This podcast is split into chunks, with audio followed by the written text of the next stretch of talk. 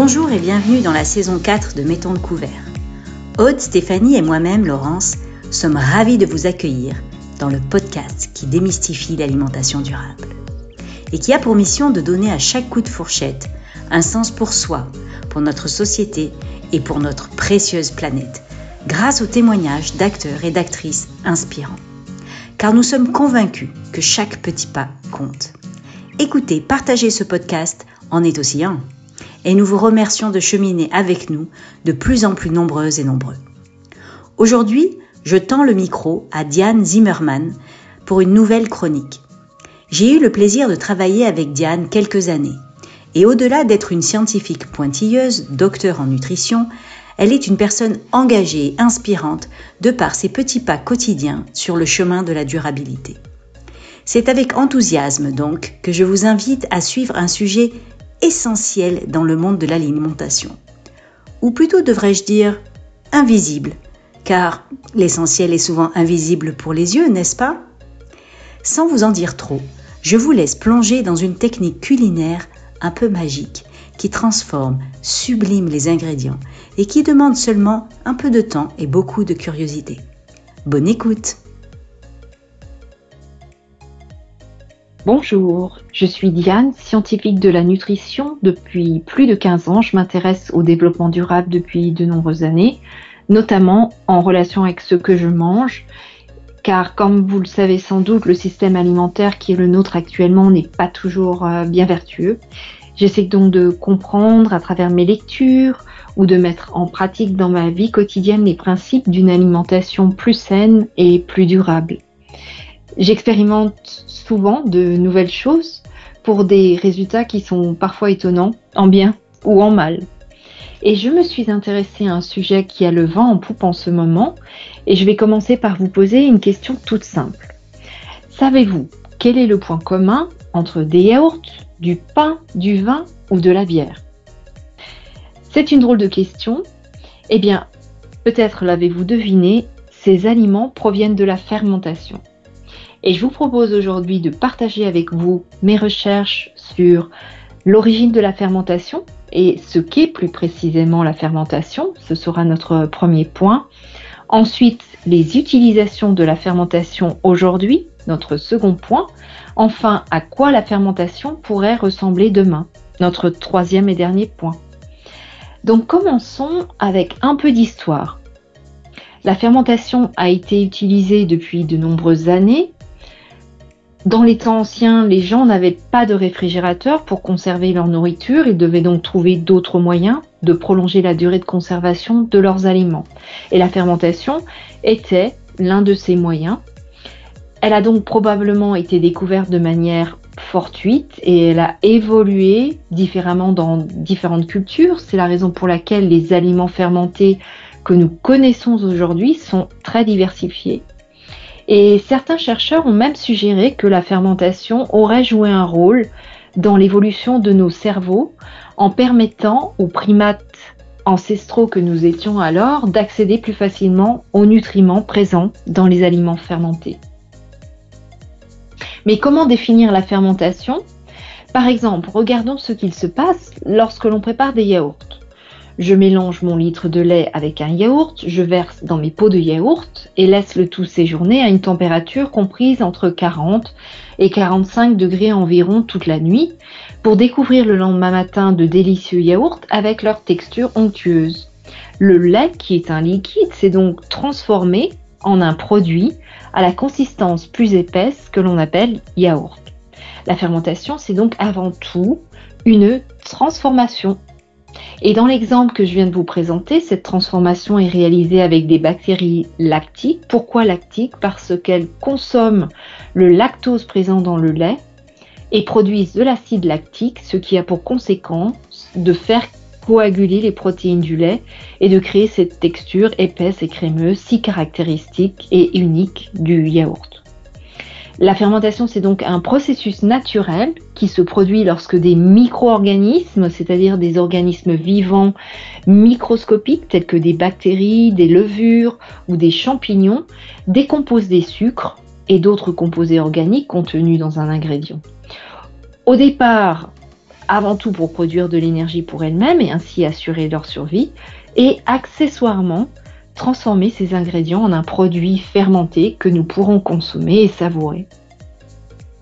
Aujourd'hui, nous avons le plus souvent les moyens de conserver notre nourriture, alors vous vous demanderez peut-être si la fermentation a encore sa place. Et je vous répondrai oui, bien sûr. Et c'est notre deuxième point. Vous l'avez peut-être observé autour de vous, la fermentation est devenue une tendance croissante dans la cuisine des, dernières années. Et pourquoi? Parce qu'elle permet de créer des saveurs, des textures uniques dans les aliments. Nous avons en quelque sorte détourné un processus naturel pour le plaisir de nos papilles. Et on utilise ce processus pour produire une variété de produits tels que des boissons, du pain, des légumes fermentés et bien plus encore. Et ce sont non seulement les ingrédients de départ et les ferments utilisés qui vont différer, mais aussi les conditions de température ou de durée. Et le temps, c'est important de, le dire, est un paramètre important pour le succès de la technique. Et tout ceci conduit à une multitude de saveurs, de goûts, de textures. Et les variations sont pour ainsi dire infinies. Par exemple, le pain au levain est fabriqué en faisant fermenter de la farine et de l'eau avec des bactéries et des levures. Le kombucha est fabriqué en faisant fermenter du thé sucré avec une culture de kombucha qui est un mélange de bactéries et de levures. Celles-ci vont consommer le sucre dans le thé pour produire des composés qui donnent au kombucha son goût aigre-doux caractéristique et son côté pétillant. Et n'oublions pas le, kéfir, une autre boisson fermentée qui peut être élaborée à partir de grains de kéfir euh, et utilisée pour fermenter du lait de vache, de chèvre, de brebis, ainsi que du lait végétal tel que le lait d'amande ou le lait de coco. On peut aussi fabriquer des fromages véganes en faisant fermenter des noix, des graines, des légumineuses avec des bactéries, ce qui crée une texture et un goût très similaires à ceux des fromages traditionnels, mais sans avoir recours aux produits laitiers. Bien entendu, je ne vous ai cité que les produits les plus populaires et quelque chose me dit que vous avez sûrement d'autres noms en tête.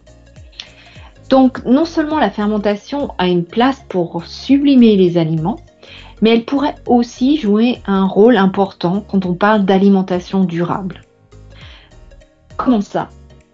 En fait, elle pourrait être utilisée pour transformer les aliments qui seraient autrement jetés en produits délicieux et nutritifs. Et cela permettrait de réduire le gaspillage alimentaire on sait que c'est un problème assez sérieux puisqu'on estime que près d'un tiers des aliments qui sont produits pour être consommés n'atteignent pas nos assiettes ou sont tout simplement jetés.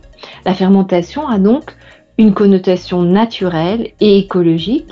Elle pourrait nous aider à optimiser et faire un usage plus raisonné de nos ressources alimentaires.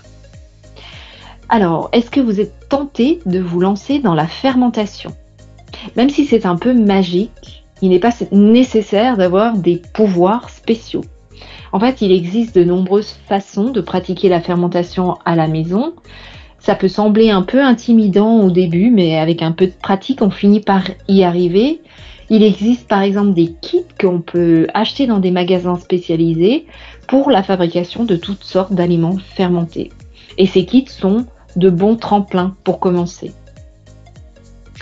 Bon, pour être tout à fait honnête avec vous, il m'est arrivé dans mes expériences de ne pas arriver exactement au résultat souhaité. Par exemple, mes yaourts n'étaient pas toujours aussi épais que je l'aurais souhaité, ou bien certains produits avaient des goûts un peu surprenants. Mais il est toujours possible finalement de faire des ajustements et c'est tout le champ de la créativité qu'offre la fermentation. Et il y a un côté finalement assez organique, presque vivant dans la fermentation si on imagine tous ces micro-organismes en train de transformer nos aliments. Et c'est même presque vertigineux. Peut-être que vous voudriez un peu mieux comprendre comment ça marche. En fait, nous l'avons vu, les micro-organismes responsables de la fermentation sont principalement des bactéries, des levures, et ces micro-organismes sont soit naturellement présents sur les aliments, comme les légumes, les fruits, les céréales, soit ils seront ajoutés aux cultures de fermentation pour aider à accélérer le processus. Et ces micro-organismes se nourrissent des sucres ou d'autres nutriments présents dans les aliments et produisent des composés qui donnent aux aliments fermentés leur saveur et leur texture si caractéristiques. Ce n'est donc finalement pas si sorcier. Mais qu'en est-il de la fermentation et de son avenir? C'est notre troisième et dernier point. Vous avez peut-être entendu parler de fermentation de précision. De quoi s'agit-il exactement? C'est une nouvelle technologie qui permet de contrôler et de réguler le processus de fermentation. Les micro-organismes sont capables de produire des enzymes qui permettent d'aider à décomposer les protéines, les sucres, les graisses dans les aliments.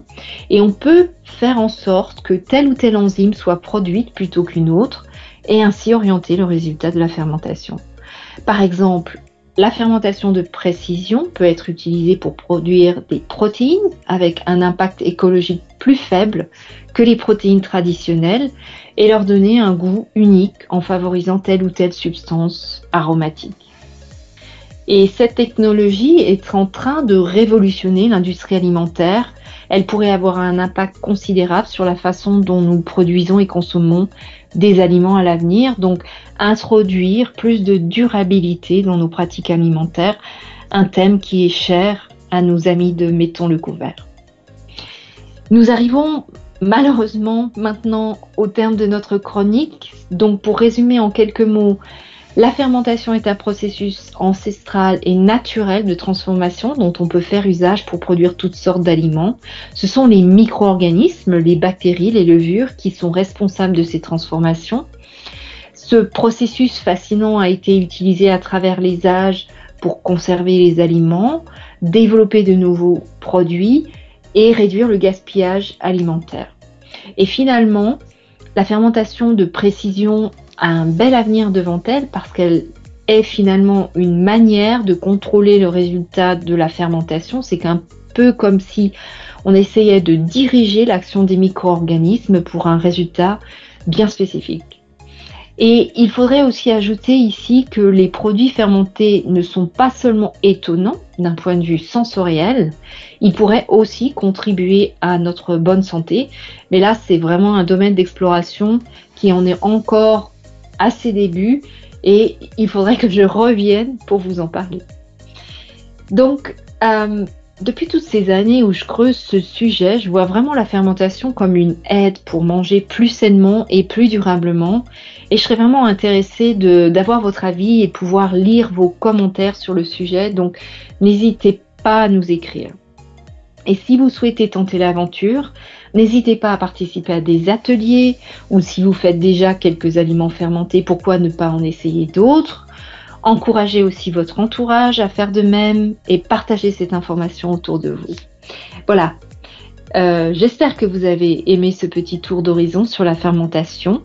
Merci de nous avoir écoutés et à bientôt pour une prochaine chronique.